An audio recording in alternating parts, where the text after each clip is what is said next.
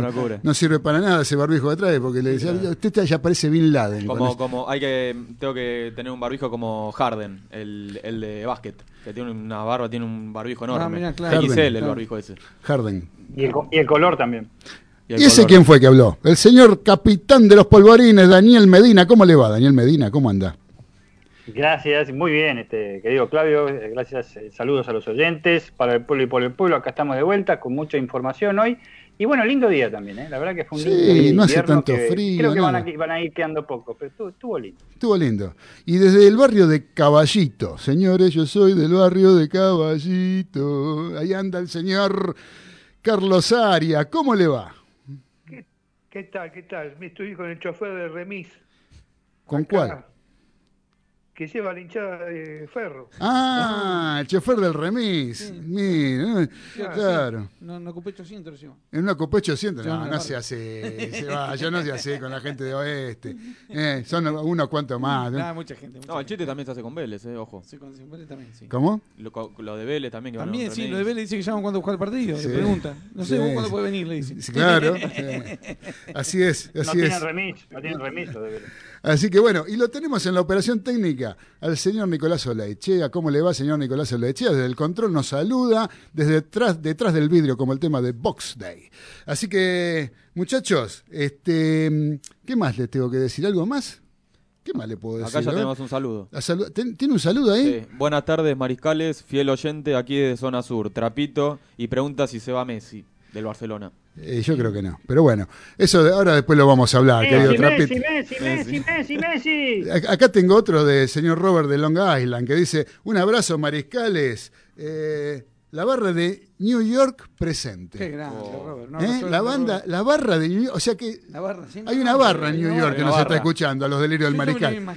Salude en inglés, a ver, salude en inglés, se vaya usted, salude para que lo entiendan, claro. How are you? Bien, bien, bien, Ceballos, bien. Le salió medio, medio charrúa. Le, salió medio, sí, le salió un inglés medio charrúa. Me imagino a Robert ahí en el jardín de la casa con la tele, la sacó afuera y está mirando este pone el, sale, sale, por, sale, por, sale por tele lo de No, porque mira por YouTube. ah, por YouTube, porque por YouTube. Exactamente. mira por YouTube, entonces mira ahí con todos con los amigos. El que lo quiere ver, que quiere ver nuestros bellos rostros, lo puede hacer a través de YouTube, el canal de la radio, AM Radio del Pueblo. Ahí lo pueden ver eh, no solamente escucharlo, sino también vernos. ¿Eh? Así que el que quiera puede hacerlo. Eh, y el otro que escribe también, que no podía faltar, es Diego, de Golney. Oh, qué grande. El, señor Diego de Golney dice, el negro mira novelas.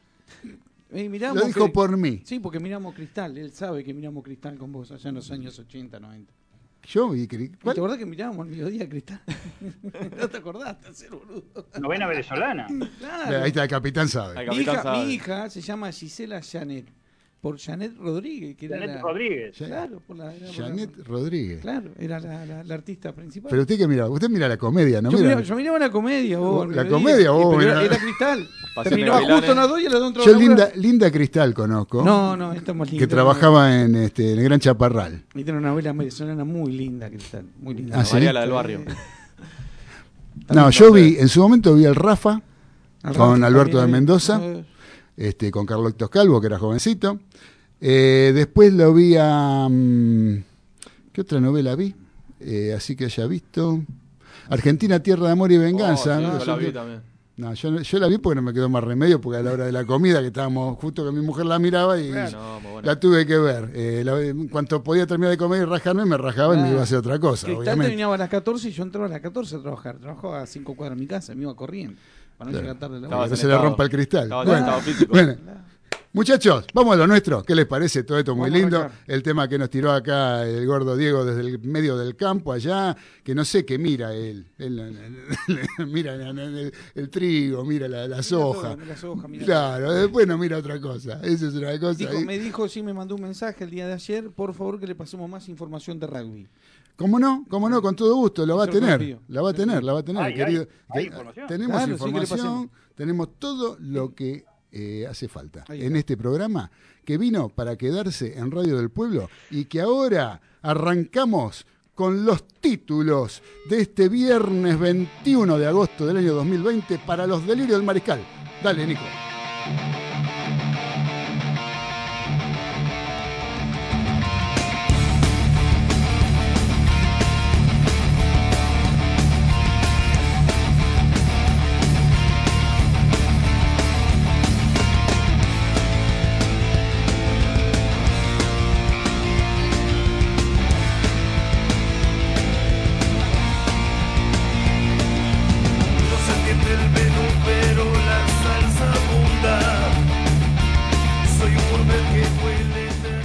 Martín Gaitán será coordinador de capacitación de la Unión Argentina de Rugby. El excentro reemplazará a Germán Fernández tras su paso como entrenador asistente de los Pumas.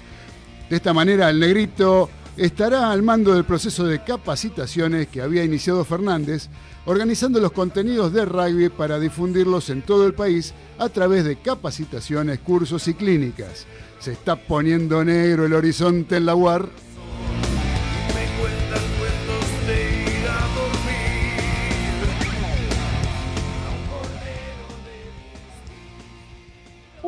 rajaron.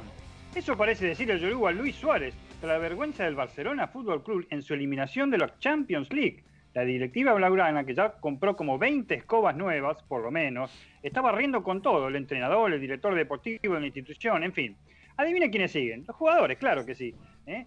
Una de las primeras figuras es el delantero oriental de 33 años, a quien la directiva le comunicó su pasaje a otra dimensión. Esa dimensión será el Ajax de Holanda, y por unos 15 palitos de euros. Y bueno, Luis, ¿qué vas a hacer? La cosa es así, te alejas de tu amigo Messi, los Países Bajos te esperan. Ah, por si las moscas, el Haya ya contrató un excelente consultorio dental por los posibles reclamos y demandas de rivales.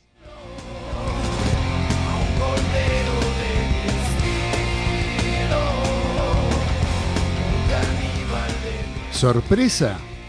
Otra vez el hockey sobre césped es noticia porque echan a un entrenador. Esta vez le tocó a Germán Orozco, quien en abril de 2018 llegó a Los Leones en reemplazo de Carlos Retegui, que se pasó a las Leonas, a su vez por el despido de Agustín Corradini. Aún no está definido el nuevo DT de los campeones olímpicos, pero el nombre de Alec Doherty, que es la mano derecha del Chapa en Las Leonas, suena fuerte. El plantel continuará trabajando en el CENAR con Mariano Ronconi como técnico interino. Ay, Después dicen que quieren apostar a los proyectos.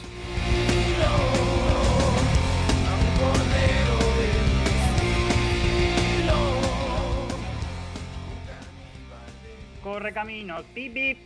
En el terrible calor catalán, Luis Hamilton le dio un pesto impresionante a todos los que lo querían alcanzar obtuvo su cuarta victoria consecutiva en seis presentaciones en el Gran Premio de Fórmula 1 de España. El británico puso piloto automático y durmió toda la carrera tranquilo y sin transpirar. Le sacó una vuelta al cuarto inclusive. Mucho show, mucho colorido, mucho protocolo, mucho aburrimiento. Borón bombón, borón bombón, es un afano, suspéndanlo.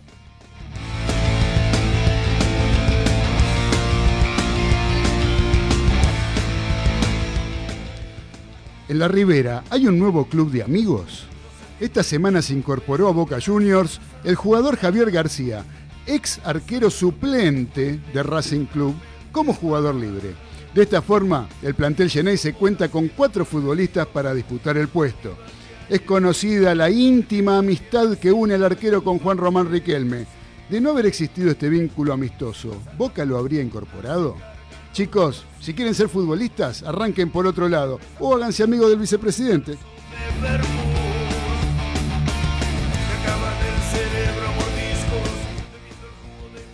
¿Qué flor de despelote se armó en la AFA?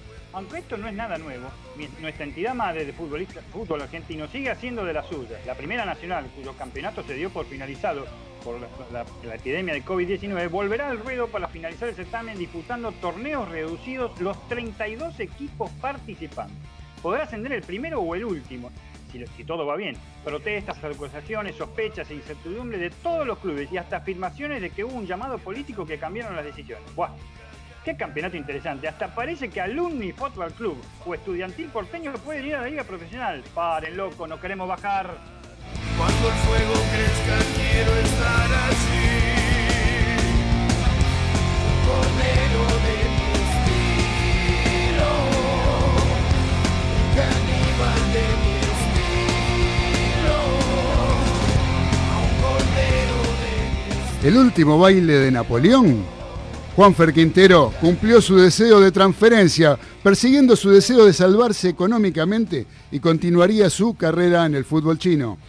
No es el único jugador en el millonario que planteó su salida al exterior, pero el entrenador Marcelo Gallardo los viene convenciendo de que se queden en River a disputar la Copa Libertadores y el hincha reza porque no se vayan los Montiel, Martínez Cuarta, Nacho Fernández, etcétera, etcétera, etcétera aunque se está hablando también de la salida de Carrascal al CCK de Moscú. Todo haría pensar que sería el último baile para el DT antes de partir del club al que tantas satisfacciones brindó. De no ser por el muñeco, ¿alguien podría pensar seriamente en alguna posibilidad del equipo en el resto del torneo continental?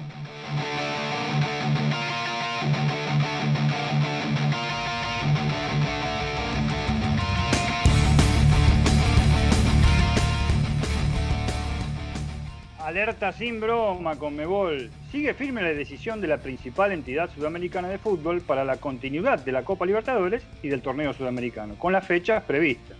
Ahora, bien y sin humoradas ni sarcasmos, muchachos. Los equipos argentinos tienen que ir a Brasil. Yo sé que todo acá en nuestro país se debate mucho, pero pero ¿en qué río triunfal puede navegar River con 3 millones y medio de fallecidos en Brasil? ¿Cómo se puede defender defensa y justicia de 110.000 casos de COVID-19 en Brasil por día? ¿Cómo pueden mostrar las garras tigres con 50.000 casos nuevos por día? Entendemos lo de la burbuja, pero esto no es Lisboa ni esto no es Alemania. Acá la cosa está jodida. Este título no tiene remate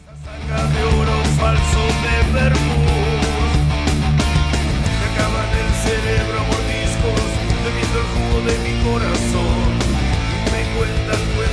de.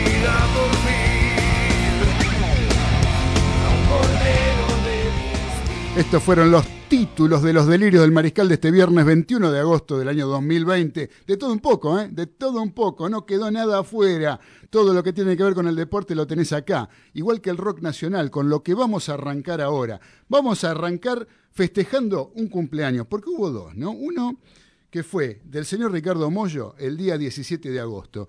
Y el 19 de agosto hubiera cumplido años el señor Roberto Sánchez, Sandro. Y usted va a decir que tiene que ver con el rock nacional. Sí, tiene que ver con el rock nacional, porque fue uno de aquellos fundadores que se juntaban en aquella cueva de la avenida Puerredón, enfrente al Hospital Alemán, junto con Pajarito Saguri, con Morris, con Lito Nevia, todos aquellos músicos de con Javier Martínez, toda aquella época que dieron origen, que sembraron lo que fue el germen del rock argentino. La década de el 60 hablamos, ¿no? Sandro formó su banda llamada Los de Fuego, ¿sí?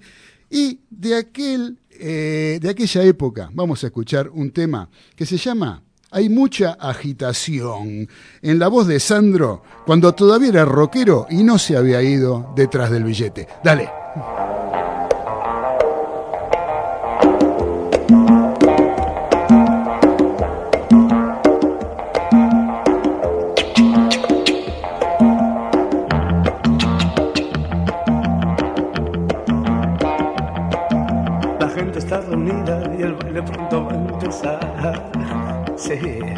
El clima ya se agite, la orquesta va a ganar. Y cuando griten shake, el ritmo pronto va a sonar. El baile se estremece y el ritmo ya se largo. Aumenta el balanceo y hay mucha agitación. Bailan con furia lo terrible rock and roll. Ooh, I can't shock, I can't be shook. I can't shock, I can't be shook. I gotta, gotta, gotta, gotta, gotta shock, baby, baby, shake.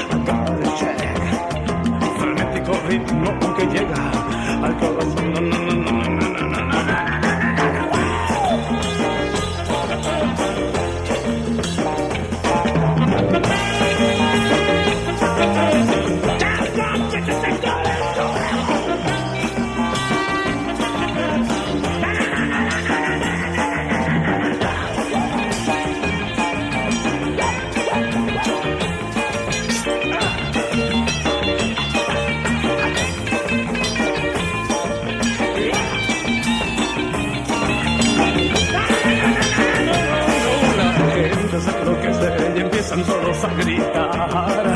Uh, la furia va aumento y todo quieren destrozar. la locura del ritmo hacia todos trastornar.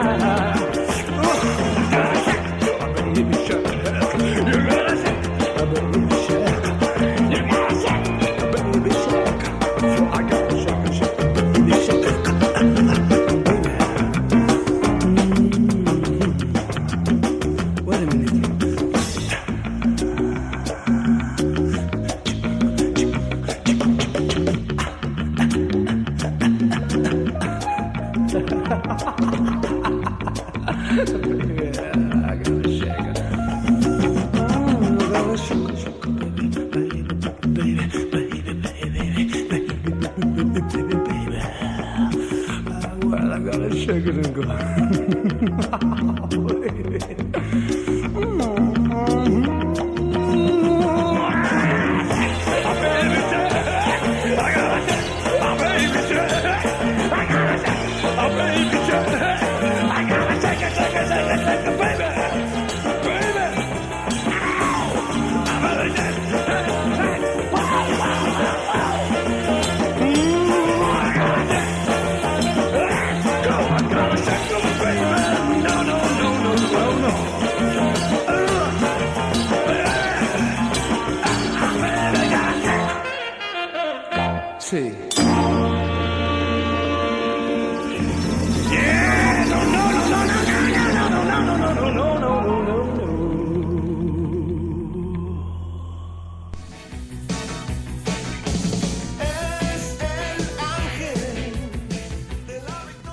Estás escuchando Los Delirios del Mariscal por Radio del Pueblo, AM 830.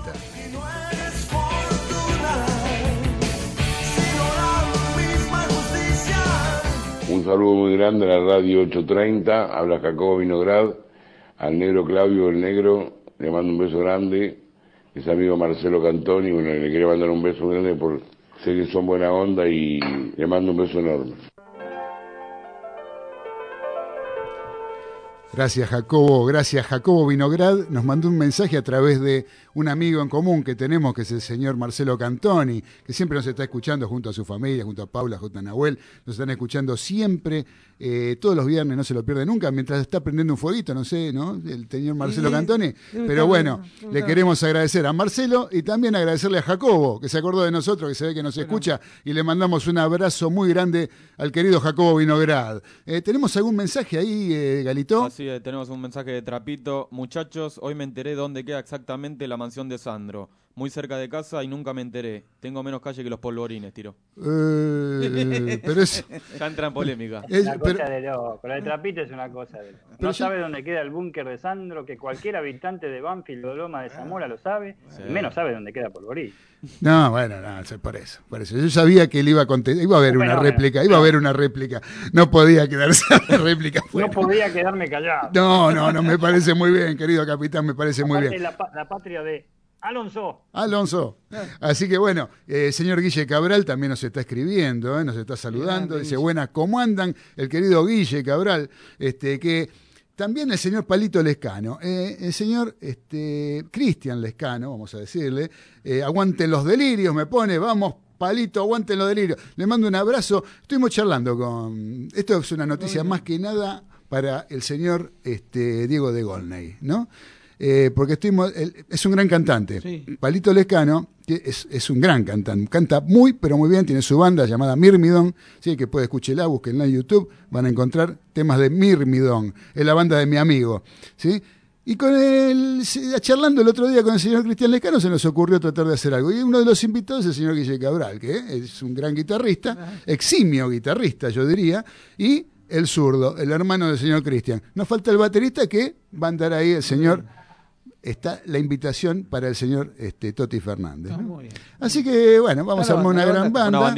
Este, el señor dice... Mm, eh, ¿Qué dice? ¿Qué, pasa con el asado? ¿Qué pasa con el asado que desperdicia el capitán? Dice, él fue el que creó el COVID para no pagar el asado. Ah, mirá. Así dice el señor Guille Cabral, dice que el capitán creó el COVID para no pagar el asado. Tremendo. No, no, no, no, no, no, no. Hoy, hoy como me tienen, ¿eh? Tengo eh, retruco en todos lados. Todos me cantan truco y yo canto retruco. Están sacando números. Yo dije a, estas personas que me retiro de mi actividad diaria durante 40 años, sí. los iba a reunir muy posiblemente fuera de mi casa, pero este, a todos los que yo invitara a un asado. Eh, como muchas de las cosas que digo yo, este, después pasa lo contrario. Este, ya lo saben bien ahí. Este, eh, eh, lamentablemente dije eso y a los dos días empezó el coronavirus. ¿Qué quieren que haga? No sé, pero, pero hay suspicacias acá. El señor Jimi Hendrix de Barraca que dice que Jimi Hendrix era uno de los invitados, por supuesto. Claro, pero dice, el capitán dice que usted fue el que creó el COVID para no hacer el asado. No, creo que una pandemia a nivel mundial por un asado me parece que no hay comparación.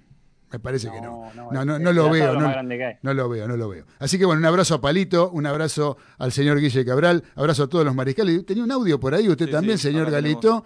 A ver, eh, a ver si lo podemos escuchar. De un saludo de quién es, a ver. Chicos, ya estoy acá lista para escucharlos. Los oigo muy animosos y les deseo lo mejor para la tarde de hoy. Un beso muy grande y hasta cualquier momentito. Bueno, es Beba de Flores, a la que le agradecemos y le mandamos un beso grande. Ella siempre frente al, celular, a la computadora, lo que sea, escuchando, o a la radio ahora, la M, escuchando los delirios del mariscal a través de Radio del Pueblo AM830. La Reina Madre. La Reina Madre, así es, así es. Un beso para ella. Bueno, muchachos, eh, tengo acá a Dani que lo veo ansioso, porque yo lo estoy viendo a Dani acá, ¿no? Le veo la imagen acá. Está sacando la lengua en este momento, por ejemplo. Y eh, tiene alguna información de un nuevo papelón, yo creo, de lo que es, para, para, darle el pie, digamos, voy a decir que a mi entender es un nuevo papelón de la Asociación del Fútbol Argentino y que tiene que ver con la Primera Nacional y la decisión que tomaron con respecto a cómo se va a definir eh, el campeonato o el nuevo campeonato, no sé cómo llamarlo, o los ascensos. ¿Qué tenés, Dani, de eso? A ver. Lo que tengo primero es una disidencia con vos. Voy, no voy a considerar, no es un nuevo papelón de la Asociación del Fútbol Argentino. Es la manera de operar. Así que no es un papelón. Ellos siempre, todo lo que dicen, no es que hacen mal las cosas, dicen cosas que no tienen sentido. Eh, obviamente el campeonato, la, buena noticia es que la, primera nacional se va a definir en la cancha. Bueno, bárbaro, genial.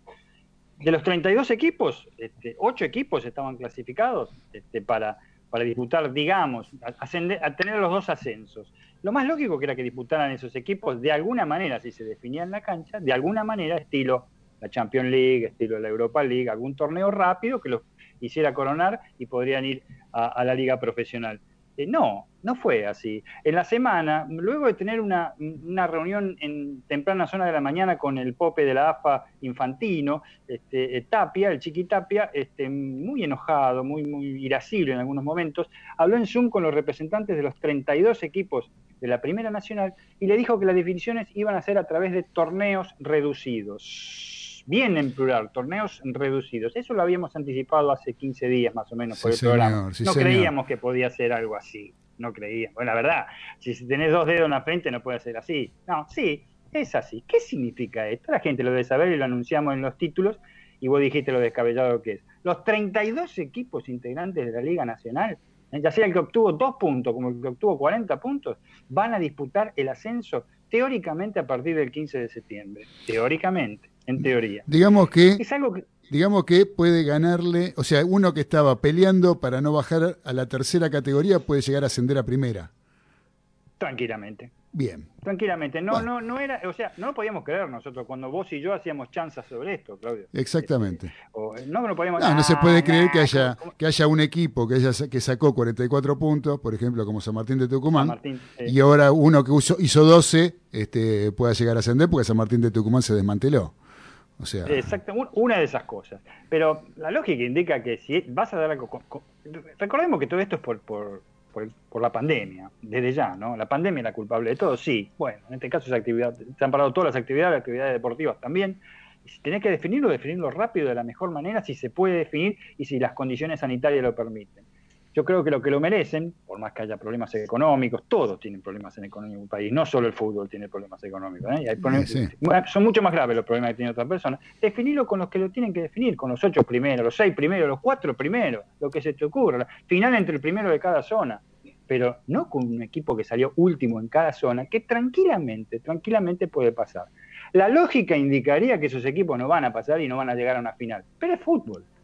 Sí, más como ¿eh? que se han, más como se han, se han desarmado planteles, de todo lo que tiene que ver con el ascenso, es una cosa, y la Primera Nacional no escapa a eso, que se han desarmado muchos planteles con todo este lío del COVID y la, y la pandemia, y en realidad eh, ya no son los mismos equipos que jugaron hasta ahora y que restaban nueve fechas para terminar el campeonato. Sí, o sea, se jugó todo lo que se jugó no sirvió para absolutamente para nada. Todas las fechas que se jugaron, o sea, se jugó la, la, mayor parte del torneo. primero en su zona? ¿Para qué Atlanta salió primero en su zona? si, Chicago salió último en una y el otro no me acuerdo si fue al Boy, no tengo la menor idea quién salió en la otra zona último. Gimnasia Grima Jujuy, ahí está, Gimnasia Grima Jujuy en otra zona, sí pueden ascender tranquilamente. Sobre todo si, como se dice, los reducidos pueden llegar a ser en partidos playoffs. ¿Eh? Una, de una de las posibilidades es esa, y, aparte, y, la otra es que no va a haber descensos, ¿no? O sea desde ya no va a haber descenso, va a haber ascenso, ¿Qué es lo que la AFA quiere? ¿Qué es lo que la televisión futura quiere? Eh, ¿Qué no sé qué es lo que los medios quieren, sobre todo los medios corporativos? En fin. Se formó una mesa eh, de, que organiza, que va a organizar, entre comillas, este, eh, estos reducidos, estos dos reducidos que tendría que haber, que le integran ocho presidentes de clubes, que son el presidente de Defensores Belgrano, que es el vicepresidente de la AFA, de Estudiantes de Río Cuarto, Platense, Atlanta, Belgrano de Córdoba, de Brown de Adrogué, de Ramón Santa Marina de Tandil y del Club Atlético Temperley. Eh, algunos de estos, estas personas con, mucha moderación dicen que no están de acuerdo, muy pocos. Por supuesto, los, estos son, son ocho, los otros eh, restantes hasta llegar a 32 están absolutamente de acuerdo que se haga, ¿no? Porque por ahí, ¿quién te dice?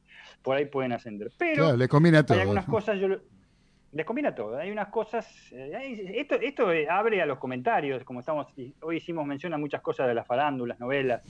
Eh, Jacobo, que recién mandó el saludo, gracias a Dios. Este, acá dice que hubo una, decisión política, un llamado de gente de arriba, para que un club que, saca las garras permanentemente, un club que saca las garras de la zona norte, tenga la posibilidad no solo de jugar un torneo continental, del cual va a quedar eliminado, no me cabe la menor duda, sí, ya está va a ganar mucho dinero y que está, y que está este, incorporando a muchos jugadores y que en este momento estaba quinto en una zona para poder ascender, o sea, no disputaría un reducido, lo va a disputar y tiene grandes posibilidades de, pasar a, primera porque es un club de prestigio dentro de, la no, Es de prestigio y aparte con el tema de, los ingresos que va a tener por disputar la, la, zona de grupos de la Copa Libertadores de América, le va a permitir seguramente reforzarse de tal forma de armar un buen equipo y poder pelear el ascenso, me parece, ¿no? Eh, yo creo que eso es con respecto al run run de lo que se habla y de las decisiones.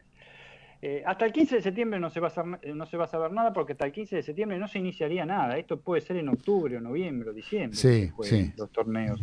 Porque hasta el 15 de septiembre tiene plazo esta comisión para decidir cómo se va a efectuar el torneo o los torneos. Pero la verdad que es una locura. la verdad yo, a mí yo, yo, no puedo creer, no puedo creer que todo lo que se jugó no sirva para nada. Yo, muchachos, no puedo creer que esté el 70, el 80% de los clubes estén de acuerdo. Acá pasan cosas por atrás que nosotros no sabemos. Bueno, eso seguro. Pero nosotros nos tenemos que limitar a lo que se puede ver, digamos que es este, la parte deportiva, que es realmente este, injusta para muchos. Ahora, Dani, Dani, ¿qué, pasa con San Martín de Tucumán y la presentación en el TAS? Si sale el fallo a favor, ponle que salga el fallo a favor. ¿Y cómo sigue? Y bueno, San Martín de Tucumán tendría que disputar el torneo. Tendría que disputar los, reducidos. ¿eh? Este, tiene más, más este, ventaja todavía en el sentido de que no va a ser uno de los primeros partidos porque estarían dentro de los... Aparentemente dice que se va a dividir en, dos grupos, uno de 12 y otro de 20. Los grupos de 12 se dividen en dos zonas de 6, asciende uno el campeón eh, de, ese grupo de 12 y los 11 perdedores van a disputar contra los 10 ganadores del torneo de 20. Bueno, un jeroglífico, ¿no? Desde ya, pero este, eh, quién sabe cuándo puede llegar a terminar. Va a ser rápido, eso desde ya. Pero si sale el fallo del TAS, que aparentemente tampoco sale antes del 15 de septiembre, eh, no sé por qué. Por eso digo de la charla de Infantino con, con, el otro día, ¿eh? pura charla, Infantino queda ese día queda exento de toda causa que le pusieron en Europa, ¿eh? que el tipo tenía una causa, este, no sé en qué países, por qué motivo, y ese mismo día salta con todo Tapia a dar cómo se define la Primera Nacional. ¿Qué querés que te diga? Obviamente tenemos que seguir día a día cómo va a ser esto de la, de la, comisión que que va, a diferir con los torneos, para dictaminar los torneos, eh, no son este, muchos los equipos que están bien, bien reforzados. Por ejemplo, San Martín de Tucumán, si tuviera que disputarlo, está desmantelado, no, no es mentira lo que digo. Está totalmente desmantelado el equipo, va a tener que jugar con divisiones inferiores. Eh, este, che, Dani, eh, ¿qué hay de, cierto? lo que yo escuché es que, suponiendo que San Martín de Tucumán obviamente va a jugar, ¿no? Ahora, yo creería que sí. que quede afuera, no asciende. Y ascienden otros dos equipos. Y sale el, el TAS, el fallo del TAS a favor de San Martín de Tucumán, estarían subiendo, en lugar de dos, estarían subiendo tres equipos. Eso... Yo creo, sí, eso, es otro lo que corre. En caso de que, a ver, sí, como decís vos, definen, qué sé yo, Atlanta con Ramón Santamaría de Tandil. Sí. Este, ¿no? Y este, atienden los dos, mejor dicho, Atlanta y Ramón Santamaría de Tandil, Tandil por decir algo. San Martín ya había quedado eliminado en el torneo.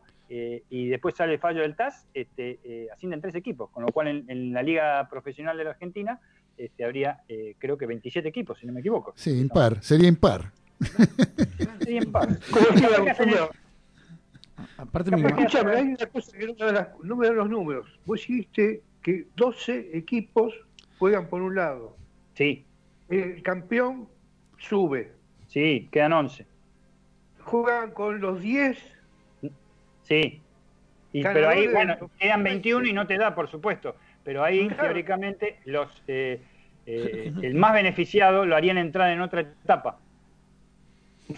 claro. Sí, sí, claro, dejan pasar una ronda o dos para que el tipo que llegó a la final y la perdió, ponele, ¿entendés? De los primeros, los principales, lo, lo metan después qué sé yo, parece el torneo de, que jugaban los Jaguares en su momento de las zonas, cómo se mezclaban, iban y venían, jugaban en rugby hablando, y Claudio sabe bien de esto, que tenía que jugar contra el Japón, después jugaba contra el Nueva Zelanda, el Nueva Zelanda que era un despelote al principio, después se entendió bastante bien.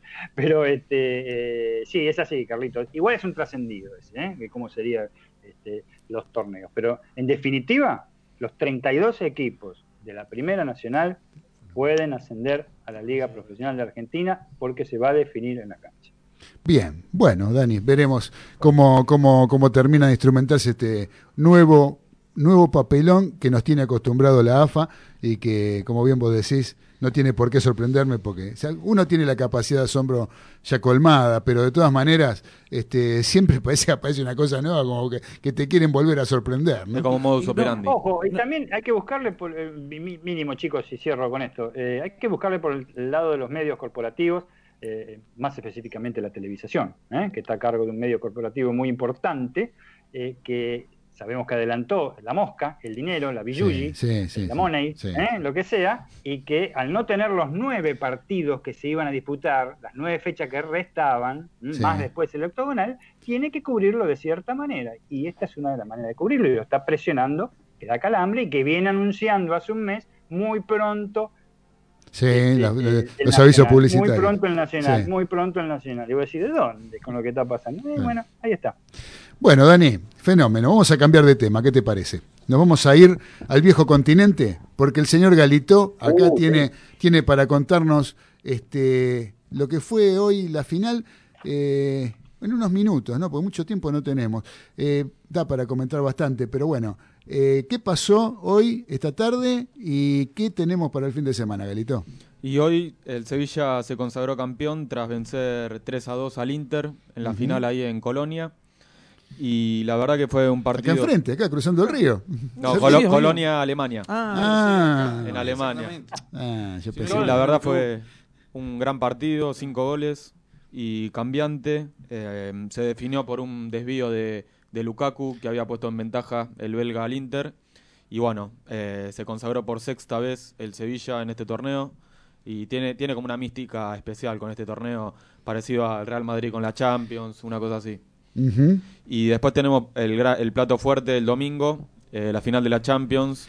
Digamos que hoy se clasificaron, se, se, eh, digamos que tres jugadores argentinos fue, consagraron campeones de la Europa sí, Se consagró campeón Ever Banega y Lucas Ocampos. Ahora, usted no le da cosa, usted que es de Boca, ¿no? Sí. Y el Mudo Vázquez. el Mudo Vázquez. Entró en el segundo usted, tiempo. usted que es de Boca. Yo recién miraba ahí, tenemos acá tenemos puesta la tele, ¿no?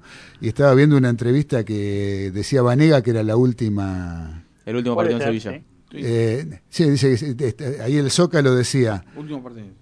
¿Cómo? Que era el último partido que, disputó. Eh, me voy de, me voy de, de, Sevilla. no, no, de Sevilla no. Me voy de, me voy de mi gran club.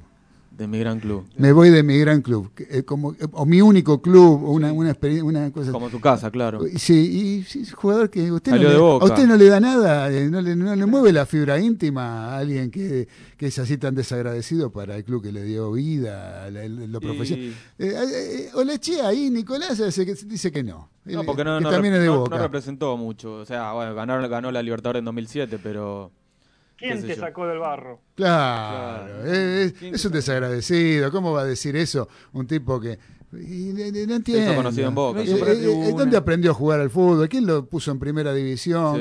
a mí me dan bronca esos este, ingratos. Son, son ingratos. Para mí son ingratos. No, el de, Sevilla, el de Sevilla sí, con Ocampos con River es, es, agradecido. ¿Viste, Negro? Y jugó muy poco en River. Claro, en el, en el la de Quilmes. hablando de eso, viste que Macherano en una nota pidió perdón por no haber saludado a la hinchada Otro. de River. Otro. En el Mundial de Clubes. Pero tarde. Tarde piaste, pues. Tarde, ¿eh? Cinco años después. Cinco años después, jugaste en otro club, dijiste un montón de cosas, diste otra.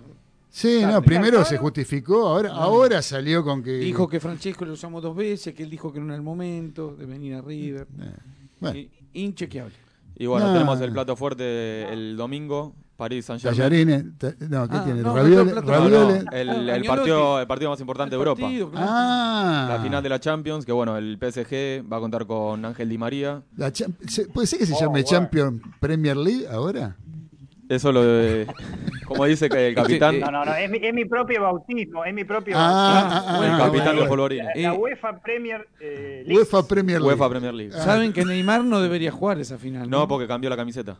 El reglamento es clarito. Pero va a jugar para, para el marketing y todo. Basta, basta de pavada, muchachos. Basta de pavada. En la, semi, en la semi, bueno, fue la figura de Ángel Di María con un gol y dos asistencias. Sí. Buenísima la semi. Si fue Di María el mejor. o menos como la Fórmula 1, Dani.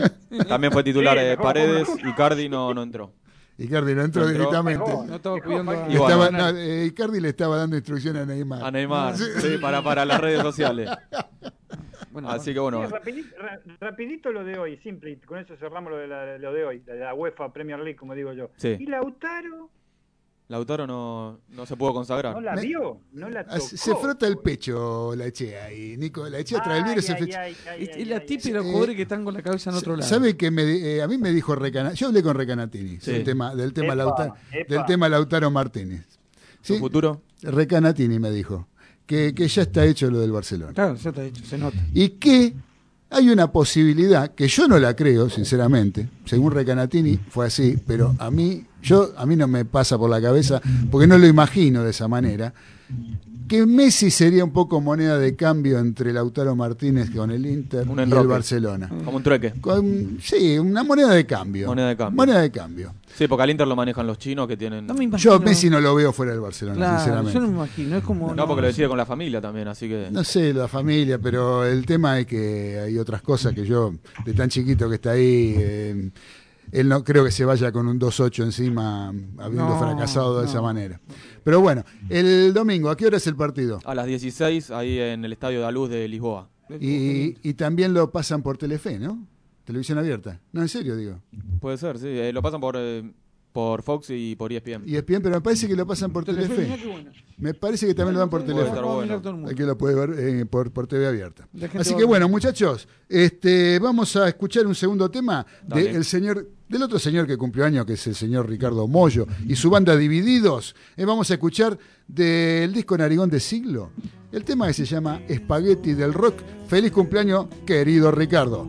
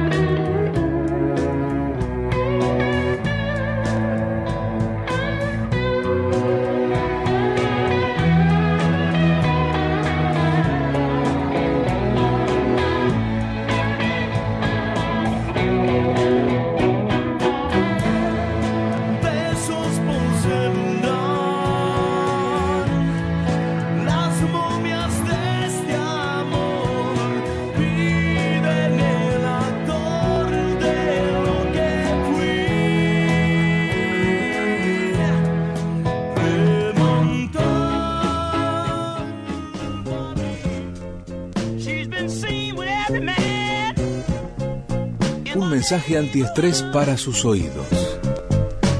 Voces que le invitan a participar. AM 830, Radio del Pueblo. Voces 830, un espacio para el testimonio de los principales protagonistas, la síntesis necesaria en el momento oportuno, aquí en Radio del Pueblo. Estas son las voces en AM 830. Estamos en diálogo con el diputado Alberto Acef de Juntos por el Cambio, diputado nacional provincia de Buenos Aires de Juntos por el Cambio, con muchos temas ¿no? que, están de dominio público, como es el caso de, bueno, el proyecto de reforma judicial que ya parece que deja de ser proyecto, va avanzando, como ayer se, se pudo saber, este, tiene dictamen de comisión en, en el Senado. ¿Cómo lo está viendo, diputado?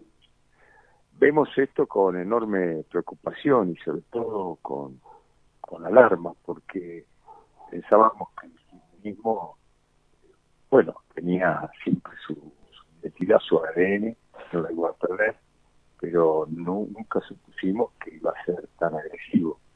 Por ejemplo, sé si la gente ha tomado nota, pero al defensor oficial designó al chofer Centeno, de los cuadernos, eh, un defensor oficial, para que se entienda, es un sistema que tiene organizada la justicia, que para quienes no pueden pagar sí, sí.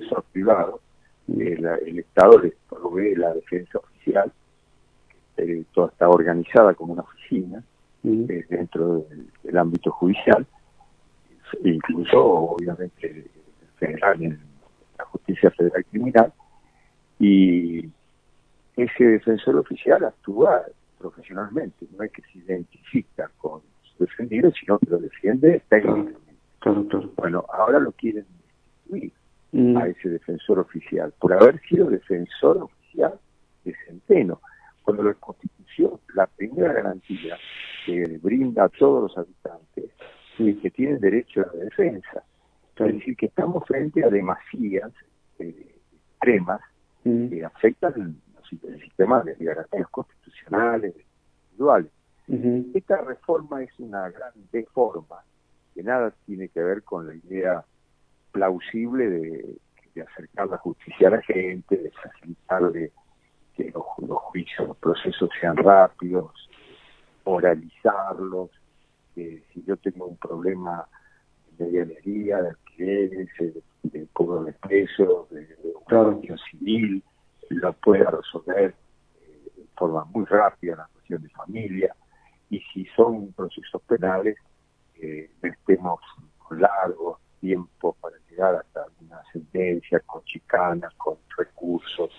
Bueno, esa idea no tiene nada que ver con lo que busca la reforma es eh, digamos, disminuir el poder de Comodoro Pi, que ya de, hecho está totalmente debilitado, se han ido varios jueces funcionados, como Santiago Corral, antes de Armide, eh, incluso ha fallecido Bonadino, eh, hay varias vacantes. El tema pasa por, por controlar la federal lo criminal y sobre todo hay un aspecto que no es parte eh, expresa de la reforma judicial, lo que sí está colateral, que es la, el nuevo acuerdo que se le exige a jueces, que son los jueces naturales de los procesos de Cristina. Con lo cual se corre el riesgo de que los jueces que estaban juzgándola sean sacados de los tribunales solares donde estaba radicada la cuestión y donde se estaba tramitando la cuestión.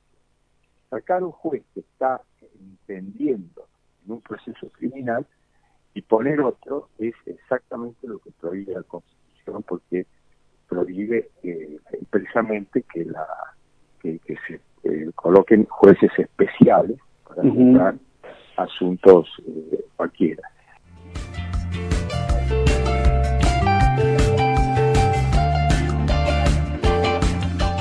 Esto fue Voces 830 por Radio del Pueblo AM 830. Comunicate con nosotros. Escribí a voces830 arroba gmail.com.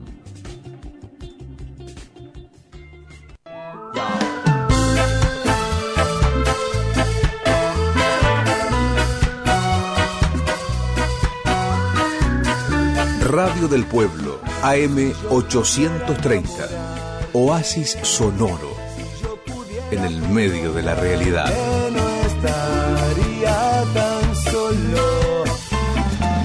El contacto, el imprescindible contacto. Ustedes y nosotros, y la radio como instrumento para tal fin.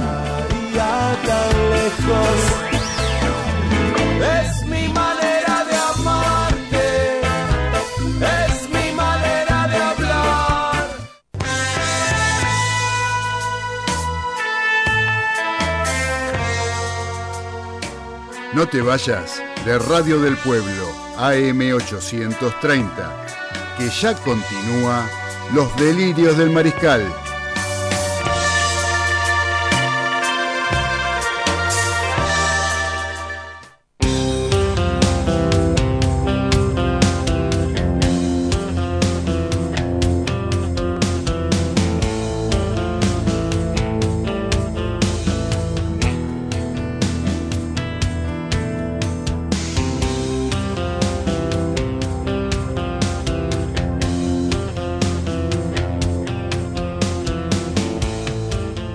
Continuamos en los delirios del mariscal a través de Radio del Pueblo AM830 y a través de internet por www.radiodelpueblo.com.ar y también por YouTube, el canal de la radio AM Radio del Pueblo. Buscan en YouTube y ahí no solamente escucharán el programa, sino que también lo verán. Eh, le mando un saludo a Mónica Ordóñez, Mónica de Balvanera, que nos saluda y nos dice, hola chicos, buenas tardes, recién llego, eh, empiezo a escucharlo, muy bueno el tema de Moyo, cariño para ustedes. Bueno, querida Moni, un beso grandote para vos también, este, gracias por estar como siempre. Y ahora vamos a continuar el programa, porque el día 19 de agosto, o sea, hace dos días, ¿sí? antes de ayer, se cumplieron 12 años de lo que para mí a mi entender, fue uno de los hitos más importantes de la historia del deporte argentino. Yo lo viví así, por lo menos. Sí, yo creo que eh, lo de la generación dorada de básquet eh, está por allá arriba, y ahí pisándole los talones viene el logro de la persona con quien vamos a hablar ahora, eh, que acompañado de Walter Ruiz, perdón, de Walter Pérez, ganaron eh, la prueba americana, o Madison, en eh, la medalla dorada en los Juegos Olímpicos de Beijing en el año 2008. Y me estoy refiriendo al señor Juan Esteban Curuchet, a quien saludo. Eh, buenas tardes, Juan. Habla Claudio Fernández, acá desde AM 830 Radio del Pueblo. ¿Cómo está, Juan? Hola, ¿qué tal? ¿Cómo están ustedes? buenas tardes. Buenas tardes, Juan. Un gusto tenerte presente acá en nuestro programa y agradeciéndote por tu tiempo para charlar un ratito con nosotros. Este, estaba, yo recién decía de que se están cumpliendo 12 años de aquel logro. ¿Qué nos puedes contar de aquella vuelta, de aquella vez, de aquella carrera, eh, de aquella, de aquel logro que para mí, como te digo, fue es uno de los logros más importantes de la historia del deporte argentino? Bueno, primero, bueno, gracias por las palabras, gracias por, bueno, por eh, poner el resultado que bueno que hemos logrado con mi compañero Walter en ese lugar tan importante del deporte argentino, ¿no? ya que la Argentina ha dado tantos grandes eh, deportistas y tantas grandes satisfacciones a que ha tenido nuestro país, ¿no? Eh, como el caso de, la generación dorada, como Ginóbili y todo su equipo que Correcto, han hecho. Así que gracias porque bueno es muy lindo se ha retirado y con pasando 12 años, ¿no? ¿Viste? El resultado. sí. eh, Parece bueno, ayer. sí, recibir, bueno, palabras lindas porque, bueno, siempre es una, el reconocimiento es algo muy lindo en el cual uno puede recibir como ya como es atleta, pero bueno, eh, creo que mm, eh, fue algo espectacular perseguir un sueño durante 24 años. Solamente la, la, la sensación, ¿no? Que, que, que, que sentí en el momento de lograr la medalla, que es espectacular porque eh, un, perseguir un sueño durante 24 años, desde los Juegos Olímpicos del 84 en Los Ángeles, y lograrlo en, mi último Juego Olímpico, la última vez que representaba a la Argentina y la última vez que iba a estar en, un, en, vistiendo la cabeza. Así que te imaginas que las aceptaciones de ese día fueron increíbles y, bueno, es el día de hoy que, que, todavía sigo sigo disfrutando de, ese resultado porque bueno, es un sueño hecho realidad, seguido de, un atleta con, con, con sueños, con, con, con ganas, sin perder nunca la esperanza, con mucho trabajo, con mucha dedicación, como todo lo que nos cuesta a los argentinos, hay que decirlo así, todo lo que nos cuesta a los argentinos, y más los deportistas eh, eh amateur, se, se, pudo lograr ese 19 de agosto del 2008. Así que bueno, la satisfacción, como lo siento siempre, lo siento por, para mi pueblo, para mi gente, porque una de las cosas principales que tenemos como atletas, los deportistas amateur, es que amamos nuestro país, amamos la bandera, amamos el himno, amamos la camiseta, y envuelto en esas, en, esas cosas sentimentales que tenemos por nuestro país, es la forma y el cimiento, uno de los cimientos fundamentales que tenemos como atletas para poder lograr esos sueños tan grandes, ¿no? Claro, y los sueños, como siempre, hay que perseguirlos para lograrlos porque llegan, generalmente llegan. Y que yo, o sea, ¿a qué me refiero con todo esto? Yo lo que me refiero es que en dónde está el verdadero triunfo, ¿no? que es en el, dejar todo de uno, porque no, siempre es una medalla dorada. Muchas veces el triunfo yo creo que pasa por el, hecho de decir uno pone todo de uno para lograrlo, en pos de la victoria, siempre haciendo lo mejor para tratar de lograr esa, victoria.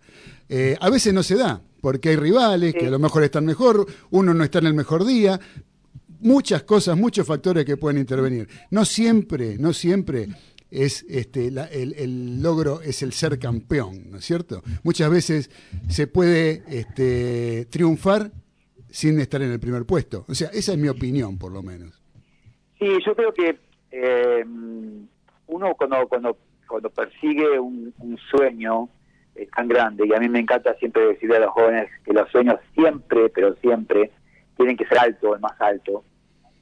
Porque es posible que, a ver, eh, no todos cumplimos los sueños, el más alto como una medalla olímpica, pero ¿por qué yo siempre digo de soñar en alto? Mira, em, la medalla que yo gané en los Juegos Olímpicos fue en mi carrera deportiva en el número 74. Pero yo por, perseguir ese sueño tan alto gané 73 medallas anteriormente.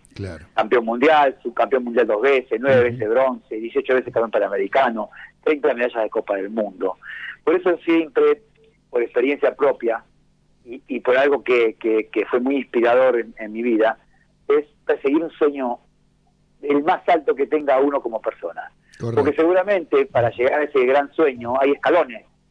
Cada escalón de eso, lo podemos decir en cualquier orden de la vida, porque lo, lo ponemos en el mío, eh, es un campeonato argentino, un sudamericano, un panamericano, un juego deportivo panamericano, una Copa del Mundo y un mundial. O fíjate las cosas que te pasan cuando uno va detrás de un gran sueño. Por eso siempre hay que soñar en grande, porque seguramente vas a cumplir otros escalones que están en el medio, que también en el día del retiro, si no llegaste a lograr aquel, el más alto, como me pasó a mí, ¿no? que es el, el, de ser campeón olímpico, que a veces algunos te dicen, que qué suerte haber logrado.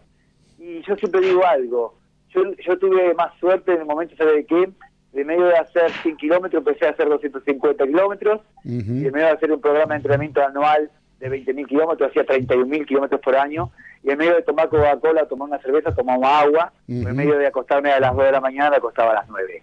Entonces la suerte tiene eh, algo muy importante como son esas cosas que yo digo, ¿no?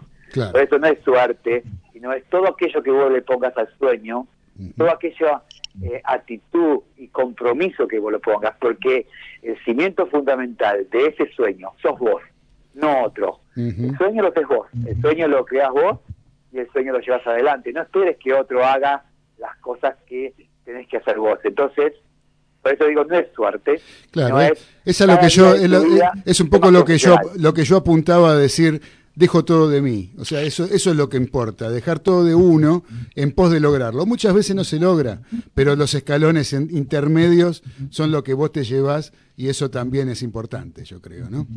Así que, este, Juan, eh, acá lo tengo a mi compañero. tendría mil cosas para preguntarte realmente, pero somos eh, varios aquí, todos te queremos preguntar alguna cosa. Lo tengo a, a Daniel Medina que te va a preguntar alguna cosita. Sí, sí. Eh, bueno, Juan, un gusto, realmente un gusto muy grande que nos hayas atendido. Una gloria olímpica, un verdadero triunfador y un verdadero ejemplo en Argentina. Por lo menos para mí, que vi carreras de ciclismo de chico en los barrios. Vivo acá en el Gran Buenos Aires, así que vi muchísimas carreras acá en la zona de los Polvorines, San Miguel.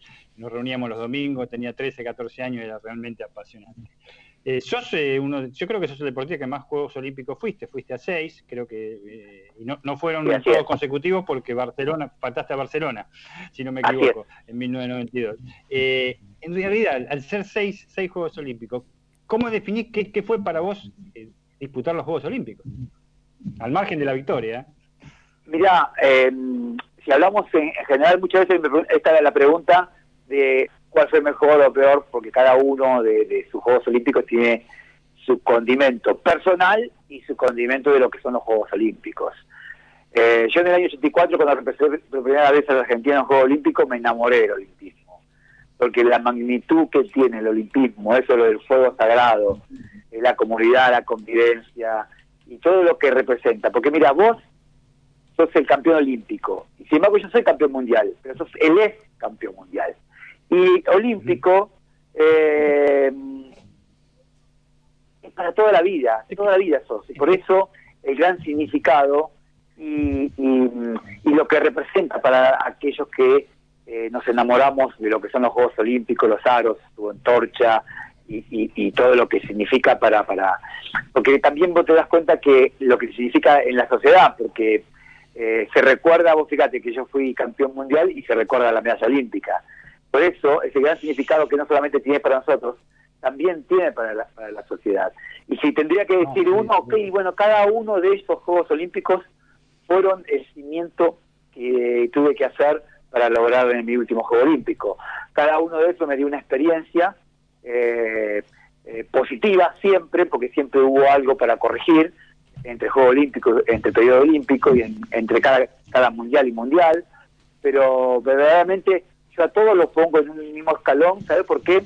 Porque cada uno de esos fueron fundamentales para el gran eh, logro que, tuve en los Juegos Olímpicos de Beijing.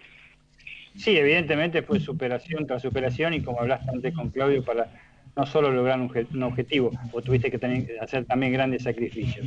Con Walter Pérez este, ya venían ya venían con terceros puestos en mundiales en, esa misma prueba, porque acá apenas, la ganaste, nos convertimos todos, como siempre los argentinos, en expertos en la prueba Madison, en expertos, sí, seguro, vos sabés bien cómo es esto, sos, argentino, este, pero se venían los, eh, los españoles y los rusos y los belgas al final, ¿eh? fue bromada.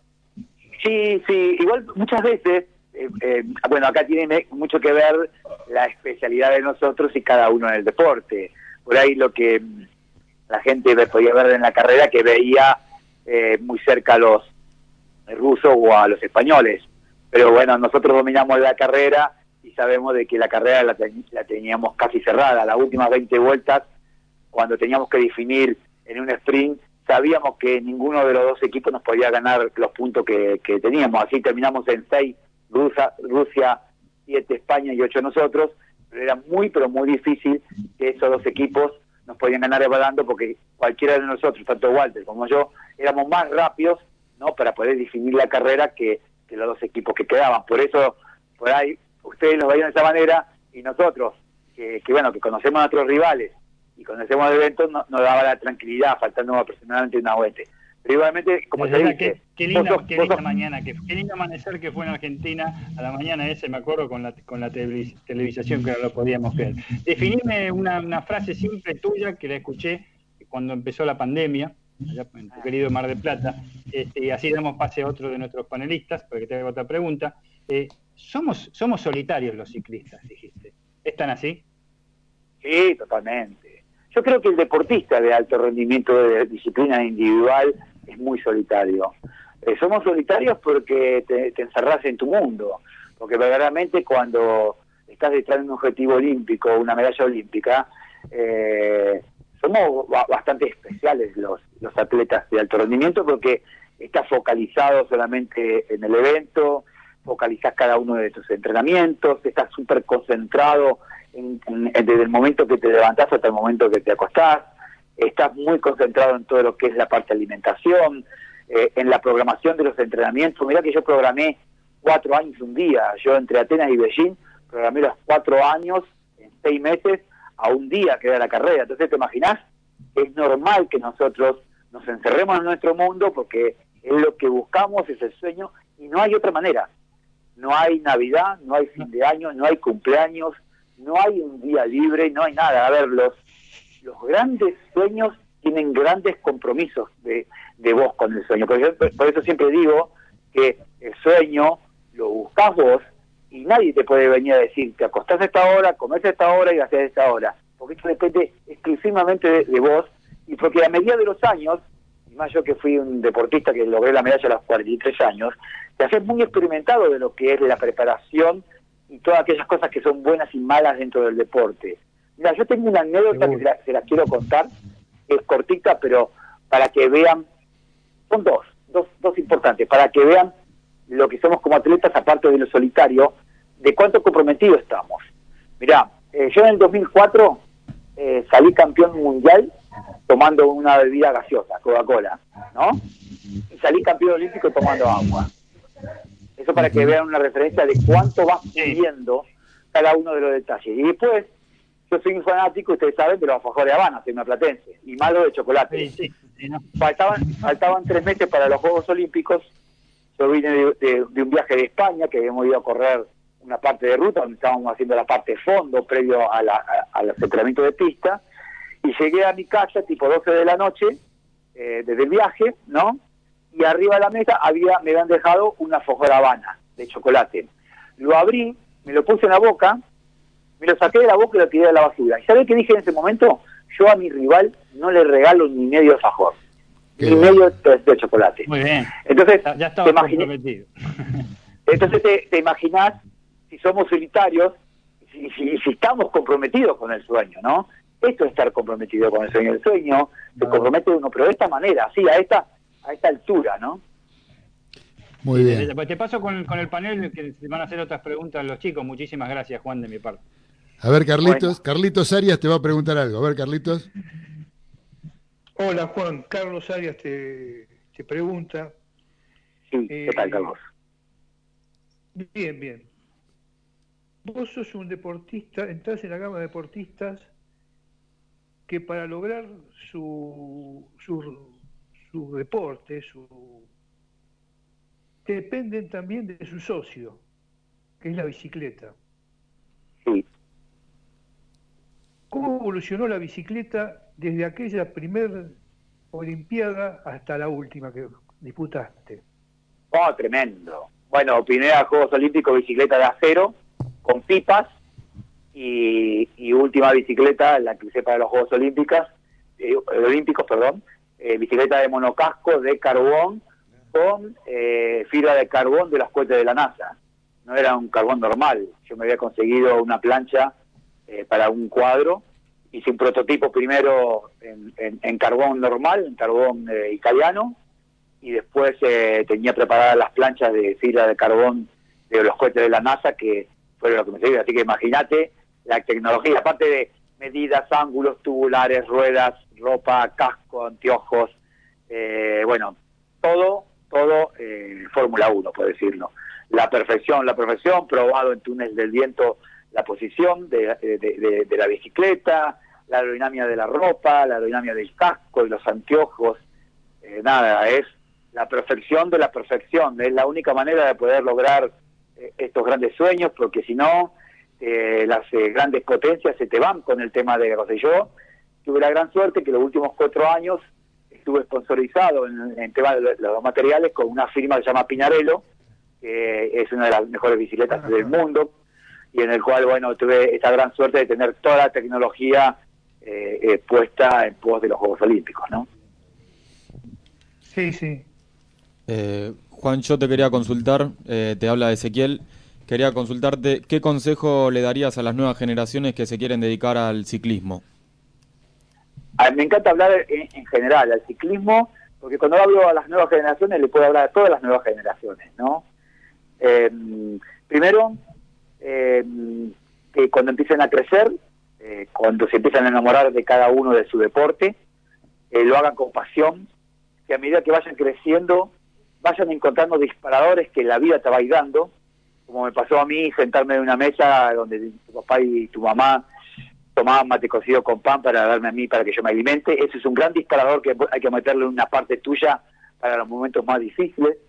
El amor a la bandera, el himno, eh, el, enamorarte de tu deporte, ¿no? de tu disciplina, de la que vos, de, haces, y que, que tengas bien en claro de que vos sos responsable de tu sueño. El cimiento fundamental de tu sueño lo haces vos, pero hay un cimiento fundamental que es la familia, que son los que eh, te van a bancar en las buenas y en las malas, que ese es donde empezás a construir lo que viene a ser la casa, esa es la familia después, eh, eh, la pasión, después están las paredes, está el techo, que es todo lo que vos vas formando, pero sobre todo las cosas apasionense, vayan buscando disparadores, que son los que van a necesitar para los momentos más difíciles en la carrera. Sé, por carne propia, que no, no es fácil los grandes sueños, pero a mí me escuchan hablar español ustedes, y bien argentino. No soy francés, ni italiano, ni suizo. Y acá tienen a alguien que lo cumplió el sueño, lo pudo llegar a hacer. Así que nada, luchar por los sueños, que los sueños se pueden eh, hacer reales. Y, otra cordita que te quería consultar, eh, ¿cómo fue esa, esa anécdota de la subasta de la bicicleta? Ah, bueno, eso fue para, para el hospital. Yo soy padrino del Hospital de Niño de Mar del Plata un hospital provincial eh, que cubre toda la zona octava de Mar del Plata y que bueno, que tiene un gran trabajo eh, con, la comunidad. Y bueno, cuando me retiré eh, le pedí una bicicleta blanca con los aros olímpicos en, alusión a, los Juegos Olímpicos a la firma Pinarello. Y al final de la carrera que hicimos el campeonato argentino el 23 de marzo del 2009 se subastó esa bicicleta y se compró un, un aparato oncológico para chicos pediátricos, para chicos con, con, problemas de cáncer eh, pediátrico de, esa sala, y que gracias a Dios eh, e, ese instrumento eh, salvó muchísimas vidas de muchos chicos. Así que em, es una enorme satisfacción poder haber hecho un, un acto tan solidario tan constructivo a, un hospital que trabaja tan bien, pero sobre todas las cosas eh, a una a una parte del hospital, de la parte oncológica para chicos pediátricos, y bueno, y que haya salvado tantas vidas. Así que nada, ustedes se imaginarán lo que siento como, como persona, ¿no? Dale, gracias. Hola Juan, ¿qué tal? Buenas tardes, mi nombre es César Ceballos. Este, bueno, estamos acá con un muchacho escuchándote atentamente. Este, y yo te quería preguntar, sabes que yo me crié en el Uruguay, este, durante 18 años viví en el Uruguay, después vine para acá, para Argentina, y allá el segundo deporte en el Uruguay, aunque poco lo sepan, no es el, eh, primero el fútbol, ¿no? Pero es el ciclismo. Sí. Y este, los uruguayos... Que tienen un ídolo, Federico Moreira. Sí, señor, sí, señor. Y, y los, sabes que yo este, te seguía vos ese 2008, este, porque te, te escuchaba todo tu esfuerzo, todo lo que, vos hiciste para llegar ahí, como decís, este, lo que es luchar por sus sueños y ir siempre, este, no desprenderse de eso, ¿no? Para seguir siempre adelante. Y sabés que como yo ando con la parte de los fierros, del automovilismo, este, yo te quería hacer esta pregunta. ¿Cuál fue la parte de la bicicleta que te hizo renegar más? Porque viste que siempre hay una pieza clave que vos decís, esta ¿Por qué se me sale, no sé, la cadena, el piñón, eh, eso? ¿Qué la, fue lo que, más... La, que más... La que más nos hace renegar a los eh, ciclistas es la pinchadura en plena carrera. Bueno, yo vendo neumático, mirá, no, no tendría que haberte preguntado eso. Sí, pinchar, pinchar, porque bueno, eh, si vos tenés bien preparada la bicicleta, bueno, algo mecánico, son fierro, puede pasar. Pero la que siempre te deja pata y, no te espera nadie, es cuando pinchás y el pelotón si sos su favorito, no te espera, te pone en contra de la cuerda, vos sabés de lo que te estoy hablando, y te espera en la raya con la Coca-Cola, como decimos nosotros. Entonces, una de las que más te da bronca y que vas siempre viendo es, la pinchadura del tubular, que es la que más te molesta. Siempre ha sido eso. Y, y, vos sabés que yo seguí mucho también eso, bueno, sé las diferentes presiones de aire que llevan los neumáticos, este, me imagino que es algo muy técnico la presión de la goma, este es algo increíble, porque la gente cree, viste, por la goma la bicicleta chiquita que lleva 30 libras, como un auto. Entonces yo siempre discuto que lleva mucho, lleva 100, 110 libras. ¿Se puede saber si eso es un secreto o vos le das la presión de aire? Sí, sí, tienen secreto. Ah. ¿Por qué? Te explico. Eh, nada que ver si la si es, nosotros decimos si es cámara y cubierta o si es tubular, primero. Eh, eh, el tubular y también si se usa en la ruta, si se usa en la pista. Le voy a explicar cada uno. El, el tubular que yo usé para la pista era un, tubular Victoria hecho a mano, cosido a mano, de seda para que aguante más, más libra de, de 23 centímetros, el tubular de altura, ¿no? Y que llegaba hasta 240 libras. Yo lo usé en los Juegos Olímpicos con 230 libras. Ah. ¿Por qué? Porque el tubular, contra más inflado está, más nuevo está, eh, va tocando con, como un hilito nada más. Porque si el tubular está medio desinflado y hace panza, el tubular tiene más roce con el piso. Entonces se busca bien, inflado. Después vos tenés eh, el tubular de ruta, que lo inflás con 130, 140 libras, y después tenés los cupertones, que se dicen cupertones, que son cámara y cubierta, que le pones 100, 120 eh, libras. Todo tiene que ver con el camino, todo tiene que ver con el tipo de circuito, todo tiene que ver porque tenés una gama hoy de tubulares y, y cupertones, como decimos nosotros, enorme y después los secretos de, a ver, cuánto el líder pone, cuando reconoce el circuito, viendo automovilismo también, ¿no? Que salen a probar y ves, bueno, hay mucho pozo, le bajar un poco de tubular. En la pista, normalmente casi todos eh, usamos las, eh, los tubulares muy inflados. Es más, tuvimos que pasar infladores comunes a compresor. Llevas un compresorcito porque no, no, no llegás con un inflador a darle mecánicamente de libras. Pero bueno, eso, esa es la tecnología que, que tenés eh, en lo que es el, ciclismo, ¿no? Hoy. bueno. te agradezco un montón y te admiro muchísimo, este, de verdad te digo, ¿eh? te admiro un montón. Bueno, muchísimas, muchísimas eh, gracias. Juan, tenemos una pregunta de un oyente. A ver, Ezequiel, ponelo al aire. Buenas noches, este es un mensaje para Juan Curuchet, felicitarlo por, el, por, su por sus logros y preguntar si realmente sintió que, antes del Juego Olímpico, eh, por su edad, podía llegar a ganarlo. Sí, nunca dudé. no, no, jamás. No se duda. El deportista, cuando encara un objetivo, jamás tiene que dudar. Eso es una, una regla eh, eh, de inicio del deporte. nunca que se te pase por la cabeza de dudar que no podés lograr hacer algo. Eh, esa es la mente que uno tiene que preparar. Mira, vos puedes tener toda la condición o genética que quieras, pero si no tenés la mentalidad y la mente puesta para poder manejar ese motor, no lo vas a poder manejar. Entonces, una de las grandes cosas que tenés que tener en cualidad es la mente, es la mentalidad y la mentalidad ganadora. A ver, a mí me ha tocado llegar, no a los Juegos Olímpicos, porque llegué eh, eh, con, todos los materiales, porque estaba muy bien preparado en general, pero a mí me ha tocado llegar al campeonato mundial inflándome la bicicleta en un campeonato mundial y ganarme una medalla de bronce. Pero en el momento que me subía arriba de la bicicleta y me ponía la camiseta de Argentina, a esas infraestructuras que yo tenía, que eran enormes, decía, ahora ganame. Porque ahora se te terminó la, infraestructura, me tenés que ganar arriba de la pista. La mentalidad positiva y la mentalidad ganadora como regla número uno para el atleta. Bien. Y la, última que te quería consultar es eh, si me puedes desarrollar esa frase que preparaste cuatro años eh, para un día. Es que, bueno, cuando empezás a aprender, por eso siempre digo, Juegos Olímpicos, entre Juegos Olímpicos vas aprendiendo. Entonces, eh, después de Atenas, con algunos errores cometidos en los Juegos Olímpicos, porque entramos séptimo y no era lo que íbamos a buscar, porque ese año éramos campeones olímpicos, preparamos, hicimos una preparación desapareciendo un poco eh, a nivel mundial, no, de las carreras, sino de los resultados, y apuntando cuatro años en un solo día. 53 minutos de carrera, cuatro años, preparando solamente eso, y así fue como lo pudimos lograrlo.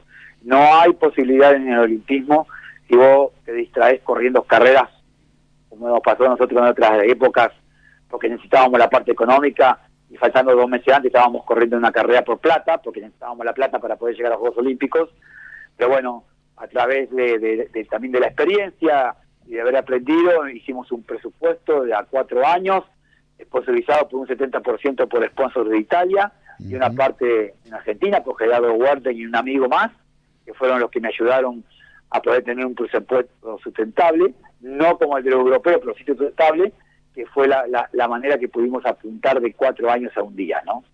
Y, puede ser que fue clave también eh, las pastas. Todo, todo, todo, todos los detalles de llevar una pasta, el, el aceite de oliva, el, aceite de contrasano, de hacernos nosotros la comida, pero esos son pequeños detalles que hacen. Mira, eh, los pequeños detalles hacen los grandes resultados. Eh, y en lo económico me dijeron lo mismo, una, y a un amigo mío, don Antonio Toledo, ¿no? de Mar del Plata, del supermercado, me dijo algo con el tema económico. La plata grande se cuida sola, hay que cuidar la plata chica, hay que cuidar las monedas. Y bueno, eso lo llevé a la vida y, y, también esto, los pequeños detalles, los que aquellos que vos crees que no se ven, son los que hacen los grandes resultados. Muy bien, querido Juan. Eh, no te queremos robar más tiempo. Este, yo tengo más cosas para preguntarte, pero ya se estaría haciendo demasiado largo esto. tenemos, ya, sí, se nos, va, se nos va el tiempo y tenemos que ir a una tanda. Yo te quiero agradecer de todo corazón eh, por el tiempo dispensado y por, este, por haber tenido la deferencia de atendernos, Juan. No, por favor, un gusto.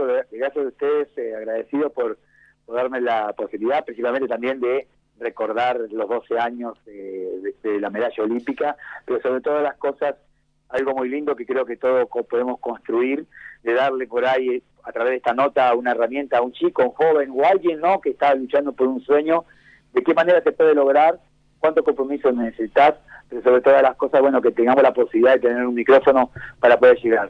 Creo que si cada uno de nosotros los que estamos ahora llegamos a un joven, a dos o a tres, satisfechos de la vida de haber llegado a ellos, ¿no? Exacto, hermosas palabras. Te agradezco mucho, Juan. Este, y la verdad que para nosotros es más que un honor hablar ante una, una eminencia, lo que nosotros consideramos uno de los más grandes deportistas, de los más grandes logros que ha tenido el deporte argentino en su historia. Gracias, Juan. Hasta siempre. No, gracias a ustedes. Buenas noches y un abrazo a todos. Buenas noches, gracias. Muy bien, fue la palabra del señor Juan Curuchet, medallista olímpico, oro olímpico en el año 2008 en ciclismo en los Juegos Olímpicos de Pekín o de Beijing, no sé, como que, lo mismo, ¿no? Pekín, Beijing. Capitán, ¿es lo mismo Beijing que Pekín? Ah, desde ya, este, eh, Pekín es lo que se dice en España, en idioma español. el ah, único que ah, lo dicen en todo el mundo como Pekín ahora son los españoles. España, bien. Y aquí tenemos entonces para hablar de el señor Diego de Golney que nos está enviando un mensaje. Un, mensaje que dice la mejor nota de todas. Sí, eh, la verdad que te juro, este un, fenómeno, un fenómeno. Este, maestro. Hermosa nota. Y este, aparte, bueno, porque lo que son lindos, muchachos, son los Juegos Olímpicos, no hay cosa más noble. Lo que son lindos somos nosotros. y ahora tenemos que escuchar música. A ver, y ahora tenemos que escuchar música, porque tenemos que escuchar, dijimos que había sido el cumpleaños de Sandro, que hubiera sido el cumpleaños de Sandro. Bueno, lo vamos a escuchar a cantando al gitano, pero en un disco que se llamó Tango 4. Eh, Charlie García, Pedro Aznar y un tema de los Shakers, aquella banda uruguaya de los hermanos Fatoruso. Los Shakers, bueno, un tema que los Shakers la cantaban en inglés. El tema se llama Rompan Todo. Rompan Todo, tremendo. Y vamos a escucharlo, pero en la voz del gitano, Roberto Sánchez. Dale, Nico.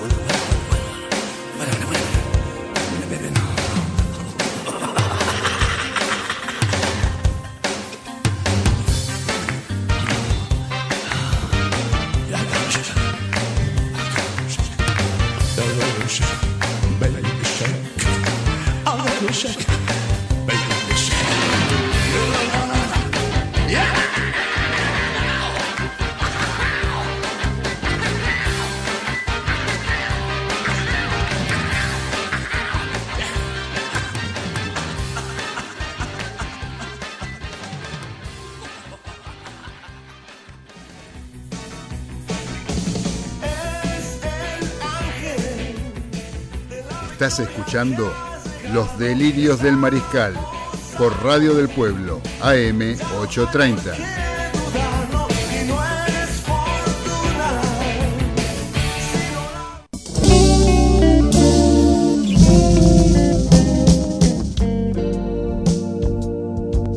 Continuamos en los delirios del mariscal, ya arrancando el último bloque del programa, que nos queda un ratito nada más, mientras ya debe estar por salir al ring. Eh, querido Maravilla Martínez, está seguramente, estemos viendo acá en la tele. Eh, Todavía ahora hay una publicidad, pero en cualquier momento ya sale al ring para enfrentar al traumatólogo, un español que le dicen el traumatólogo. Bueno, yo no sé. Es una pelea profesional, dicen que está muy enganchado Maravilla con el boxeo nuevamente, que él va a decidir si siente los golpes o no siente los golpes cuando pelea, de seguir adelante para reconquistar el título del mundo versión categoría mediano. Eh, no es lo mismo que Tyson. Tyson va a volver a una exhibición. Recién Galito me preguntaba acá. Tyson va a volver a una exhibición. Una exhibición. Eh, no, no, no, claro, eh, no hay, no hay eh, hasta inclusive no hay este, no hay vencedor, digamos, ¿no? No hay knockout. No hay knockout, no hay vencedor. En cambio, lo que va a ser maravilla es una pelea de boxeo profesional. Con un muchacho joven, para ir midiéndose, un muchacho que tiene pocas peleas, 16 peleas, pero dicen que no es ningún paquete. Lo escuché a Walter Nelson hoy decir que no es ningún paquete el, el rival de Maravilla. Vamos a ver, ahora vamos a ver un ratito, seguramente va a empezar. ¿sí? Eh, ¿Tenemos algún mensaje? Tengo mensaje. A ver. Gisela Ceballos. A ver. Un capo, me dice por Cruchet. Y Estela Martínez también manda saludos a la radio, al programa, todo. Y dice, decir a Claudio que ponga un rock de Arjona. Un rock de Arjona. Va a ser difícil encontrarlo. Mándamelo que. Si vos encontrás un rock de Arjona, mándamelo que yo lo paso. Así que un beso para Estela y para Gisela. Para las dos. Le mandamos un beso grande, muy grande. El otro que nos escribió, ¿sabe quién es? Eh, alguien eh, al que saludó el señor Jacobo Vinograd hace un rato, que nos saludó eh, a mí en particular, dijo para el negro, y para el señor Marcelo Cantoni, que también está, salud la barra, nos dice desde acá, que está prendiendo el fueguito, como decíamos, no podía ser de otra manera. El querido Marcelo Cantoni. Un abrazo, Marcelo, para vos, para Paula y para Nahuel, y para Jacobo también, que nos mandó el mensaje junto para Bosco y para, para nosotros. Eh, ¿Qué más tenemos? Acá tenemos excelente programa. Sigan así, Mariscales, con entrevistas tan interesantes. Saludos para todos, Adriana de Almagro. Gracias, Adriana de Almagro, hincha verdolaga, si las hay, esperando que ahora tenga la posibilidad, su querido Ferrocarril Oeste, de volver a la categoría de la cual nunca debió irse. Así es, y ¿Eh? tenemos otro. Saludo a todos los mariscales y felicitarlos por la nota a Curuchet. Impresionante. Sandra de Devoto. Gracias, Sandra de Devoto. ¿De qué Devoto? Eh, ¿En qué parte de Devoto? Y ahí cerca de Montecastro, por ahí. Por ahí. ¿De lo de adentro o de lo de afuera? No, lo de afuera debe ser. por el nombre, digo, ah, mí, me suena que está afuera. Ah, Después tenemos para Sandra. Hay un par más. Muy bueno el programa. Saludos de Marcelo de Caballito. Marcelo de Caballito. Abrazo, Marcelo, para vos. Y después tenemos eh, otro de José de Caballito. Muy buena la nota Curuchet. Gracias, José. El, barrio, el barrio de Caballito a pleno. a, pleno, a pleno. A pleno. Este, acá está viniendo, llegó otro mensaje acá de Beba de Flores, pero ahora, te lo paso para que lo pases al aire. Mientras tanto, lo vamos a dar el pase a la voz de la experiencia. ¿sí? La voz de la experiencia representada en este programa a través del señor Carlos Arias, que seguramente tendrá alguna historia para contarnos que está relacionada con el deporte. A ver, Carlitos, ¿qué nos trajiste? ¿Qué tal? Buenas tardes. Bueno, hoy voy a contarles otros datos que, encontré en Fútbol Increíble, este, este, libro que hizo Luciano Bernique. Acá hay un dato que me pareció interesante. En la década del 20, del otro siglo, por supuesto, de 1920, el muy Gavino Sosa firmó su primer contrato con Central Córdoba por una muñeca para su hija que estaba enferma. Eh, qué ternura. 70 años después, 70 años después, el club rosarino estaba en un trance bastante jorobado económico y tuvo que pagar los sueldos a su personal con las motocicletas que lo auspiciaban, que estaban en la camiseta. Problemas económicos hubo siempre. Por ejemplo, está cuando Huracán, el Globito, en 1928, compró el pase de Federiche al club más fuerte. Y lo pagó con 300 chapas de zinc que le habían sobrado de la trechada de una tribuna. Hablando de canje, 10 años después, en 1938, Boca Juniors pagó a Ferro, el jugador Arcadio López, con los tablones del viejo estadio de Boca. La cancha de, madera, claro, en la Boca, sí, sí. Antes de ser la bombonera como la conocemos ahora, ¿no? Exacto. Exactamente, sí. Después hay otra cosita, otra, otra rareza. Van a ver por qué se los digo. Resulta que un dirigente del CASLA estaba viendo un partido y vio al, arquerito del Sportivo Palermo, 1961. Ajá.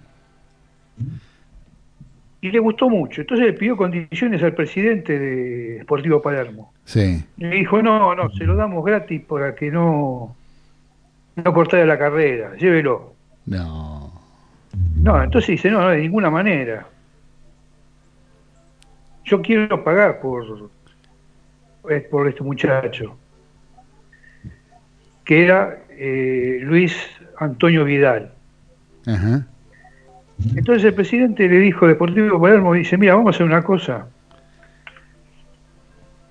Mandá calzado de fútbol para todas las inferiores del Deportivo Palermo. Y así fue que en el año 61 Luis Antonio Vidal firmó para Casla por 22 pares de zapatos nuevos de fútbol para los chicos. Cosas impensadas hoy en día, ¿no? Donde toda la plata está metida hasta en el último club que se encuentra en un barrio perdido, todo a través de la plata. Y ahora, en esas épocas... Bueno, ahora vos fíjate, fíjate qué detalle este, pasamos del, del agua al aceite. A ver.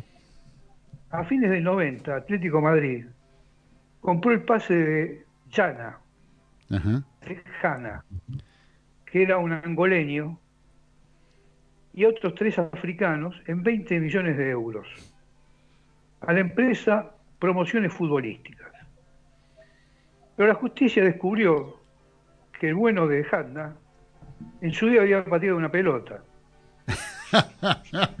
y trabajaba de albañil en el estadio Vicente Calderón. Y los otros tres cracks eran compañeros de él. Y ustedes no saben quién fue el que estaba metido en el chanchullo. No te, a ver quién, Carlitos.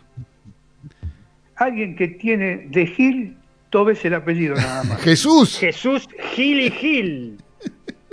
Era el presidente de la de la empresa Promociones Futbolísticas. Y lo pusieron a Hanna a jugar al fútbol y se hicieron unos mangos los muchachos. Bueno, de más está decir que eh, la justicia lo sacó del cargo, pusieron un interventor en la empresa y Gil y Gil demostró que de Gil no tiene nada. No. Carlito, ¿te puedo encargar algo para el próximo programa? Hablando de así de fiascos futbolísticos.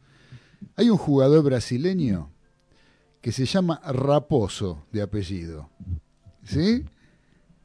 Me gustaría que nos traigas esa historia para el, para el próximo para el próximo programa. ¿Te animás? Dale. ¿Eh? Dale, dale, dale. Después lo hablamos bien. para que te cuento algo. Te cuento algo así ya termino.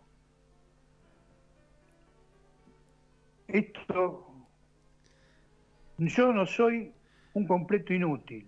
Por lo menos sirvo de mal ejemplo. Muy bien. esas son palabras sabias, Carlitos, la suya. Un fenómeno, Carlitos.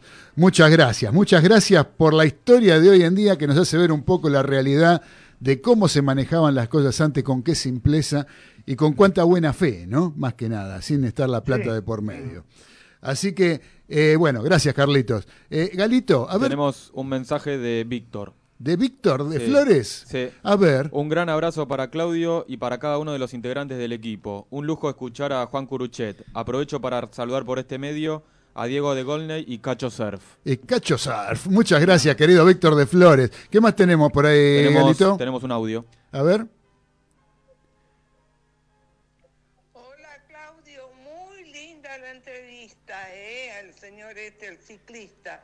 Muy, muy linda, muy interesante. Me encantó. Bueno, gracias, querida Beba de Flores, gracias por el mensaje. ¿Tenés alguna más ahí? No, no, ya tenemos todo. Ya tenemos todo. Gracias a Víctor, gracias a Beba de Flores, a todos los de Flores y al barrio de Flores en general, ¿no? Mi barrio, es mi barrio. Sí, y la... mandó un mensaje de vuelta, dice que quiere escuchar algo, ya está hoy, pero la próxima algo de falta y resto. ¿De falta y resto? Sí. ¿No era de Jaime Ross? No, de falta y resto. ¿De falta y resto? Sí. Bueno, vamos a ver qué podemos traer que sea potable. porque, ¿sabes qué pasa? Las murgas, como falta y resto, son para verlas en vivo. Yo siempre digo, por radio se puede hacer tedioso. Sí, se puede hacer tedioso. Las, las, murgas son para disfrutarlas en el tablado. En el tablado. Son para disfrutar todo lo que dicen y, lo que hacen. Los, el trabajo coral que tiene una murga uruguaya, que realmente es impresionante, pero para disfrutarlo en vivo. ¿sí? A lo mejor este no tanto. yo eh, En mi casa, por ejemplo, es muy raro que yo ponga algo de murga. pero me encanta ir a verlas. Me encanta ir a verlas por el, trabajo coral, la escena, todo lo que ponen eh, adentro, arriba un tablado. Pero si es para Gisela, lo vamos a poner. No hay ningún problema. ¿eh? ¿Algo cortito de boca? ¿Algo de boca? De boca. ya cerró su segundo refuerzo, Edwin Cardona. Segundo refuerzo. ¿El primero cuál fue? García. Javi García. Chao, muchacho. Pero ¿cómo? ¿Cómo? ¿E Isla? ¿Isla? ¿No me Isla? Isla, no, ya, ya es jugador de Flamengo. Luis Isla. sí. Luis Isla, dice ah. Carlitos. No, lo que pasa es que Isla se asustó porque tenía que competir con, Buffarini. Dijo, acá me como, fue cumpleaños, acá como banco. Acá fue, como banco. fue el cumpleaños de Julio. De Julio. ¿De quién? De Buffarini. Julio Buffarini. Ah, Julio, Buffarini. Miércoles fue. Miércoles ¿Cumpleaños ese? Sí, treinta y pico. Cumple en agosto. Qué bárbaro. Ah. Bueno, yo pensé que no había nacido. Mira, qué bárbaro. Bueno, este, muchachos, César de automovilismo que tuvimos, la Fórmula 1. Tuvimos la Fórmula 1, un carrerón impresionante como el video, como el video que les mandé. ¿Vieron el video que les mandé del tipo que fue igual? Era la Fórmula 1 igual, pasó uno por adentro, por afuera, al costado, frenaba, tocaba el cambio, doblaba en tres ruedas. Tocaba el cambio, tocaba el cambio. No, mentira, no pasó nada, no pasó nada. Salió primero, que le den el, que le den la copa a Hamilton, salvo que se enferme o algo. Mamá, qué aburrida la Fórmula 1. Las cubiertas. Eh, a ver, ya que estamos, ¿eh? que desde lo deportivo, digamos, no tenemos mucho para decir. ¿Sabes que estuve interiorizándome muchísimo en el motor de Fórmula 1? ¿Sí? No, yo te preguntaba, porque yo soy un neófito. Yo dejé, desde que no hay pilotos argentinos, no veo más, Fórmula 1. Ahora, yo el otro día estuve viendo y veo que tienen unas cubiertas que tienen una línea roja. Roja. Otra una línea amarilla. Y otra blanca. Y otra blanca. Claro, ¿Qué diferencia hay más allá del color? Son tres compuestos diferentes. Blando, duro y semiblando.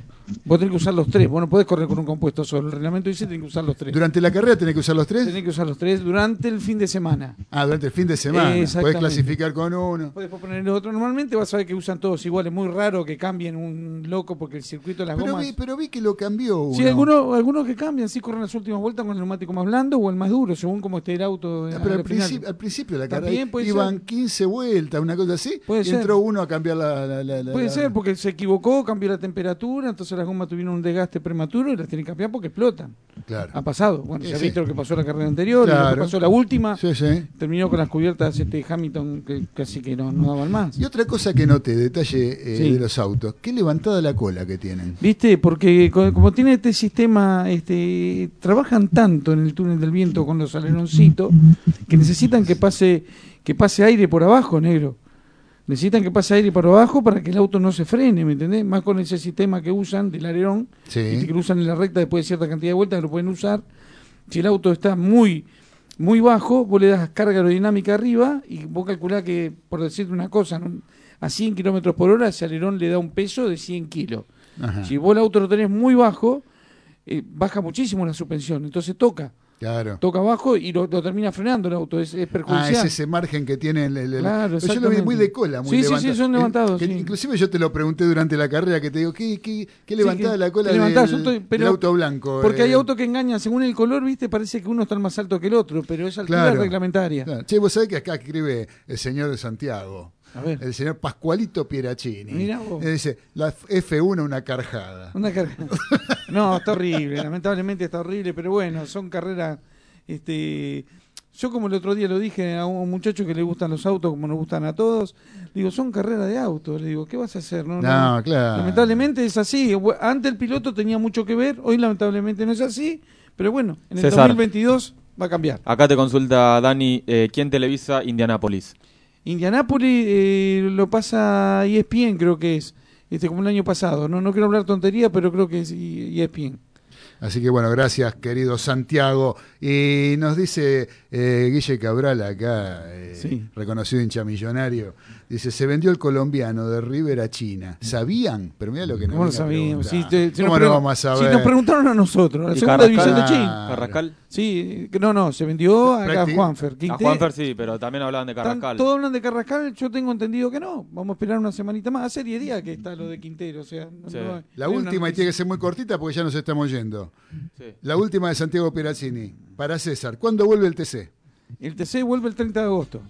El 30 de agosto. 30 de agosto ya nos ponen la música, nos están echando. Nos están echando. Pero vuelve el TC, vuelve volando, ¿eh? con un protocolo impresionante. Podemos hablar el viernes que viene. Dale. Así que, muchachos, eh, gracias Carlitos Arias. Gracias Daniel Medina desde los polvorines. Gracias César. Gracias, gracias a Radio del Pueblo AM 830 por permitirnos estar al aire de esta emisora. Gracias a la operación técnica del señor Nicolás Olaechea, que los encontraremos el próximo viernes junto con él y con todos los mariscales para una nueva emisión de Los Delirios del Mariscal que eh, tantas satisfacciones nos da acompañarlos y estar con todos ustedes. Próximo viernes, 18 horas, Los Delirios del Mariscal por Radio del Pueblo, AM830. ¿Dónde va a ser si no? Eh, no se vayan ahora, porque el que viene es el señor Raúl Graneros, un gran periodista con el programa En Honor a la Verdad. Quédense en Radio del Pueblo, no se lo pierdan y nosotros nos vemos el viernes. Chao. Chao, chao.